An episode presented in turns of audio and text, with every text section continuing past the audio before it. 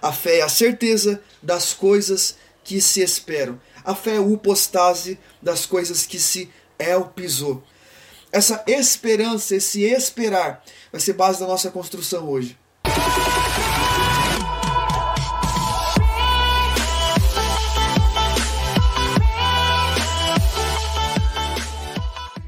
Elpisou é a palavra esperar, esperando, esperança.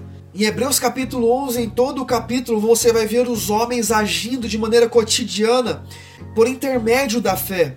Ou seja, a fé não é só elemento aplicado à espiritualidade no sentido metafísico, mas no nosso dia a dia algo muito mais próximo. Não deve ser algo distante, longe da realidade, muito mais para a eternidade do que para a dimensão humana, natural, física, diária. Pelo contrário, em Mateus capítulo 6, Jesus na oração do Pai Nosso nos ensina a dizer: Pai, seja feita a sua vontade aqui como é feita no céu, trazendo a dimensão da eternidade para dentro da nossa realidade humana. Por exemplo, em João 17, Jesus ora dizendo: Pai, não peço que os tires do mundo.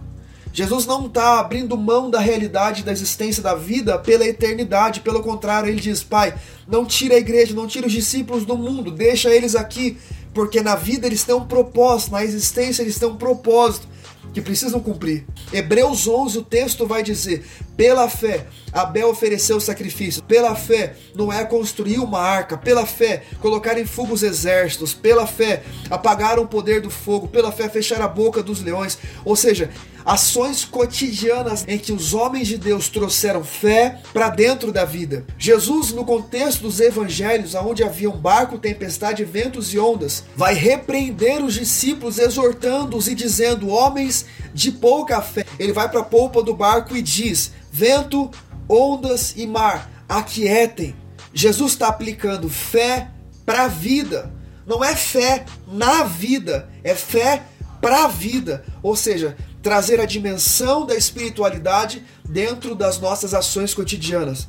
Algo muito mais próximo da gente, muito mais próximo. Não é metafísico, não é intocável. Não, é algo muito mais junto, mais próximo. É como o ar que nós respiramos. É a fé em todos os momentos da nossa existência. É a fé para lidar com os relacionamentos, é a fé para lidar com os problemas, é a fé para lidar com as nossas incapacidades, é a fé para lidar com as nossas limitações.